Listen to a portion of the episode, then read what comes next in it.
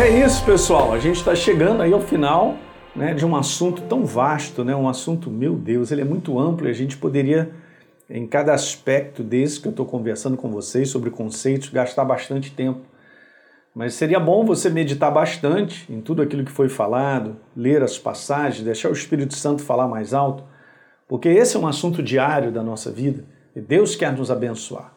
Eu entendo isso pela própria palavra, olhando sobre a aliança com o seu povo, uma aliança de crescimento. Eu gosto de falar, porque essa palavra prosperidade, muitas vezes, ela só liga o dinheiro, o cara só fica pensando em dinheiro. Não, não. Prosperidade é muito mais do que isso, é um crescimento, é um progresso, tem a ver com crescimento seu, pessoal, crescimento de relacionamento, né? Sabe o que é você, em tudo que você colocar a mão, ser bem sucedido, como diz no Salmo número 1? Meu Deus do céu, gente, tem um envolvimento da incorporação da palavra de Deus na nossa vida direto. Então, é, essa lavagem, como eu já falei sobre o conceito né, da mentalidade mudar e de nos enchermos da visão do reino, é super importante. Para nós termos uma jornada que cresce, que progride. No mundo de fracasso, de falência, de prejuízo, você cresce, você progride, porque Deus ele está no comando, né? ele está orquestrando a tua vida através dos conceitos do reino. E essa é uma área diária que a gente lida com ela, então vamos lá. Não vamos permitir né, cair nesse fracasso. Então, falando sobre os três conceitos, são muitos mais, mas eu creio que esses são os mais importantes, são a base de Deus, conceitos do reino de Deus básicos, que precisam estar instalados aonde, gente? No nosso coração, como mentalidade. Então, já falamos sobre mudança de mentalidade. Nos últimos dois vídeos falamos sobre priorizando o reino de Deus e agora eu vou finalizar falando sobre o propósito da prosperidade. Ok? Deixei isso aí por último para você entender essa frase que eu quero te falar, o meu testemunho pessoal, nessa frase aqui que nós vamos ler, mudou a minha vida. Ok? Então eu queria que você pegasse isso, porque a aliança de prosperidade que Deus tem comigo e contigo é sempre, e eu frisei isso, sempre um meio para um fim. Tem uma finalidade e nunca um fim em si mesmo. Ou seja, Deus, ele não olha para mim num conteúdo de tão somente eu ser próspero, ter e crescer e progredir. Não, não. A visão de Deus sempre é o propósito do reino dele, do qual isso tem que estar no nosso coração, do avanço do reino dele sobre a face da terra, porque somos nós mesmos, somos, nós somos a igreja individualmente e como ministério, para financiar o reino de Deus, para que milhares, milhões de pessoas sejam salvas, libertas e também a visão de que existem pessoas ao nosso redor. Eu não posso olhar para a minha vida sem olhar para a minha família. Deus, quando olha a minha vida, ele já olhou toda a minha família. Já tive algumas experiências tremendas com Deus declarando isso. Cara, olha só, eu não estava olhando só para você, não. Eu olhei, por exemplo, seus filhos crescerem e participarem disso que eu tinha proposto para a tua vida. Então Deus tem uma proposta para a minha vida, mas tem o envolvimento de outras pessoas, família, amigos, ministério, trabalho. Então nós não somos pessoas isoladas tão somente para nós. Então a aliança que Deus tem de prosperidade é uma finalidade. Tem uma finalidade nisso. Se isso entrar no teu coração e no meu, e nós compreendermos que nós estamos debaixo de uma finalidade do seu propósito, aí sim, cara, você vai ver essa questão crescendo na tua vida. No Salmo 105, Deus disse lá, ó, eu tenho prazer, né? Ele tirou o povo dele, por exemplo, do Egito com carregado de riqueza, ouro e prata. Eu estou falando sobre propósito, tá vendo? Como é que pode tirar um povo na escravidão, lotado da riqueza do Egito, para gastar no barra shopping do, do deserto, como eu costumo dizer? Aonde é que eles iam comprar alguma coisa para si mesmo num deserto, onde não tinha nada? Bem interessante.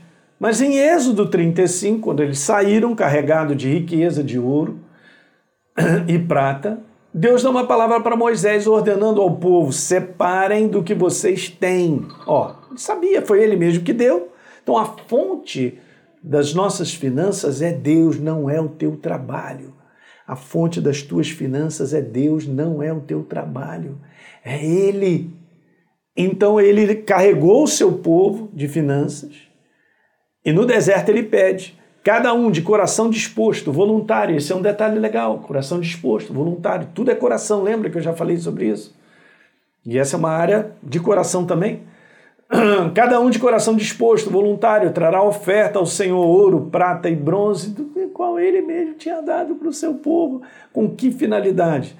Então todo aquele cujo coração moveu e cujo espírito impeliu, veio e trouxe a oferta ao Senhor para toda a obra do que? Da tenda do encontro, para todo o serviço e para as vestes sagradas, para o tabernáculo aonde a presença de Deus vivia ali com ele na arca da aliança. Gente, que coisa tremenda. Construção do tabernáculo. Não mudou em nada. Qual o propósito de Deus nos dias de hoje? Construir tabernáculos vivos da pessoa dele. Eu e você, outras pessoas. Você já viu isso? Medita nisso, que isso vai mudar a tua vida. Então, se ele é o Deus da origem e é, de tudo que nós temos, que financia a nossa vida, a nossa vida, então, financiada por Ele em termos de finança, tem um propósito. Um propósito de construir, de abençoar pessoas, que era para que elas sejam transformadas em filhos de Deus, gente. Não mudou em nada. Então, ele que habitava num tabernáculo, numa tenda construída pelo ser humano, lá dentro de uma arca da aliança, não é verdade? onde estava lá a glória de Deus e ninguém podia entrar no Santo dos Santos, ele agora habita em mim e em você. 1 Coríntios 6, no verso número 19, fala sobre isso. Porque nós somos santuários vivos da pessoa de Deus. Somos nós. Não mudou em nada. Não é verdade? Então veja no verso 29, os filhos de Israel trouxeram oferta voluntária, a saber, todo homem, mulher, cujo coração dispôs para trazerem uma oferta para toda a obra que o Senhor havia ordenado que se fizesse por meio de Moisés. Essa obra não mudou. Essa obra continua sendo a mesma. Então você entende qual é o propósito de você ter finanças, de você receber de Deus? É para que também você possa contribuir para a transformação de outras pessoas. Isso aí está claríssimo, gente, não vai mudar. Não existe pessoa verdadeiramente próspera sem a incorporação da palavra de Deus como fundamento e direção na sua vida. Se eu entendo isso, por isso que eu falei para vocês que esse tema e aquela frase da aliança de prosperidade é uma finalidade que Deus tem através das minhas finanças, mudou a minha vida. Eu entendi. Eu entendi plenamente que eu estou aqui debaixo de um propósito dele, as minhas finanças também.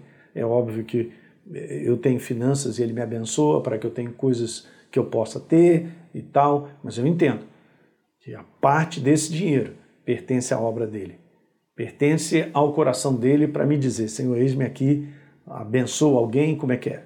Tal, pá, tal. É isso.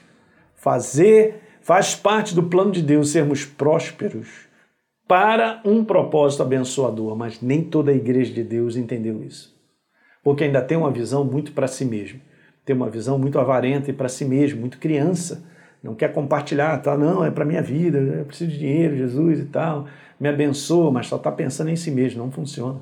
Eu cansei de ver pessoas, não, pastor, olha, quando chegar essa grana aí e tal, beleza, vou dar uma oferta, aquilo outro e tal. Eu não gosto de conversa, eu gosto de atitude. Eu não sou um cara que ouço conversa, não. Eu vejo atitude. Porque é assim que a, a, a, palavra de Deus nos ensina. Se você quer ver uma pessoa realmente com o coração do reino de Deus, olha os frutos que ela dá. Olha lá as atitudes, né, as escolhas, os comportamentos que ela tem. Aí você vai ver se essa pessoa realmente tem o reino de Deus no coração. Então, 2 Coríntios 9, 7, cada um contribua segundo tiver proposto aonde? No coração.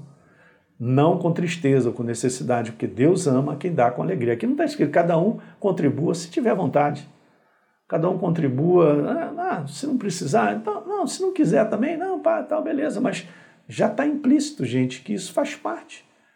As nossas finanças fazem parte, você tem que ter essa visão como instrumento, como um instrumento da finalidade de Deus abençoar a sua obra sobre a face da terra e outras pessoas.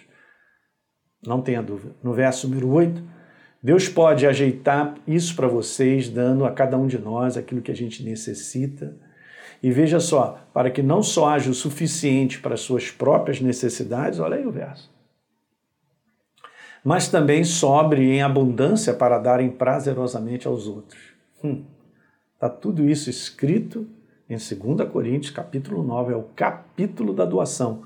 E Deus que dá semente ao que semeia, ó, ele dá semente para quem? Para quem semeia. ele dá semente, então os recursos vêm para que nós também semeemos no reino de Deus e na vida de outras pessoas, gente. Aí ele vai aumentar a tua sementeira, não é isso? Então vocês serão enriquecidos em todas as áreas, a fim de que possam ser generosos em qualquer ocasião. Então o Espírito Santo, gente, meu Deus. O Espírito Santo em nós sempre inclinará o nosso coração para Deus e para outros. Se você tem o Espírito Santo em alto na tua vida, se você é cheio do Espírito Santo e se mantém dessa maneira, seu coração está inclinado para Ele, para fazer a vontade dele, para ser um instrumento abençoador sobre a face da terra. Não só para a sua obra, como para, para as pessoas. Você tem uma ideia como é a visão do Espírito Santo sobre o assunto? Veja, a pessoa foi transformada em uma nova criatura. Antes ela roubava, ou ela fazia o que for. Ela, ela não conhecia Deus. É, velha criatura, beleza. Se tornou nova criatura, Efésios capítulo 4. Depois leia lá, que esse é o contexto. Aquele que furtava, então não furte mais, é nova criatura. Se vestiu, foi transformado. Uhum. Antes trabalhe. Beleza, ó. Que legal, né? Então, fazendo com as próprias mãos o que é bom, para que tenha com que acudir ao necessitado. Não está falando para, para que tenha agora condições de viver e cuidar da sua casa, cuidar de si mesmo, já está implícito, tá bom? Então Deus vai cuidar da vida dele, mas é pra, só para lembrar que ele tem que ter uma visão para com outros, cara. Outras pessoas, a obra dele, olha só, para que tenha com que cuidar ou ajudar ao necessitado. Esse é o coração do Espírito, gente. Então a razão, porque Deus quer que nós tenhamos tudo em ampla suficiência para que eu me torne, segundo a sua vontade, um instrumento doador. Essa é a razão. Esse é o propósito da verdadeira prosperidade. E esse é um conceito que precisa estar estabelecido no coração da igreja. Quando isso entrou na minha vida, mudou. Depois de alguns anos, é, como nova criatura, é óbvio a gente vai crescendo por imaturidade, a gente fica muito preso a uns conceitos ainda antigos da velha criatura, mas as coisas foram mudando na minha vida.